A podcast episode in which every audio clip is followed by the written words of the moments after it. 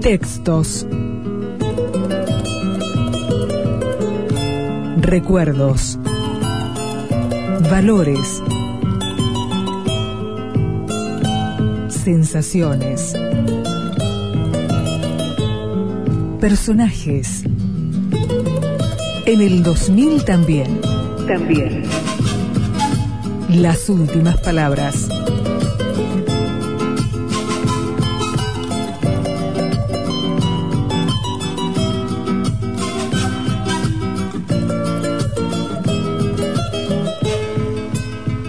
Estamos en Mar del Plata hace muchos veranos.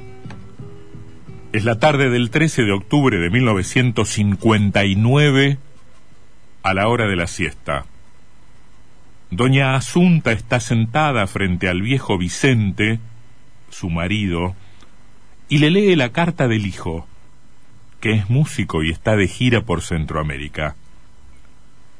Enfrascada en la lectura de la carta, le describe a Vicente las peripecias del viaje. En realidad, el hijo no les cuenta demasiados detalles porque francamente la gira es un fracaso. Asunta lee también sobre la nuera de D y sobre los nietos adolescentes, Diana y Daniel. Se concentra un rato en la carta y cuando levanta la vista, su corazón se estremece. Vicente ya no respira. Así, serenamente y en forma repentina, Vicente Piazzola, nonino, se fue de este mundo.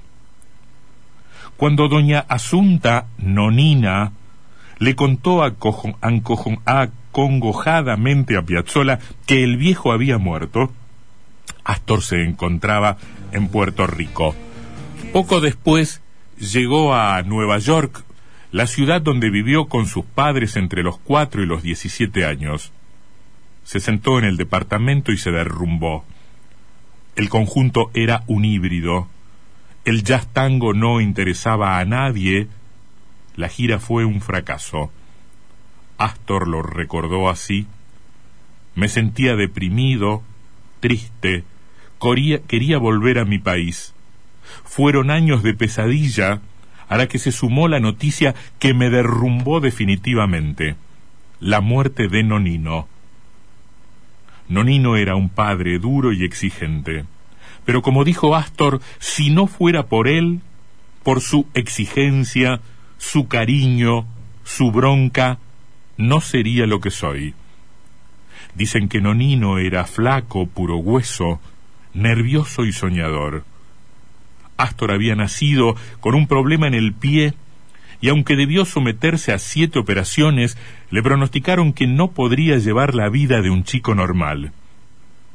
Empecinado, Nonino le hizo aprender patín, boxeo, natación y zapateo americano.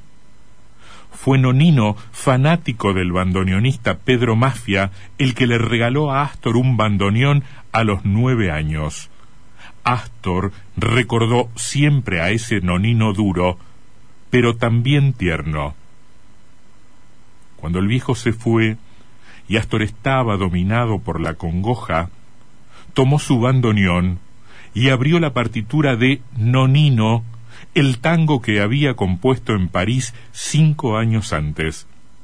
Conservó la parte rítmica, reorganizó el resto y agregó ese prolongado y melódico pasaje que nos emociona tanto con su profundo y ahogado lamento.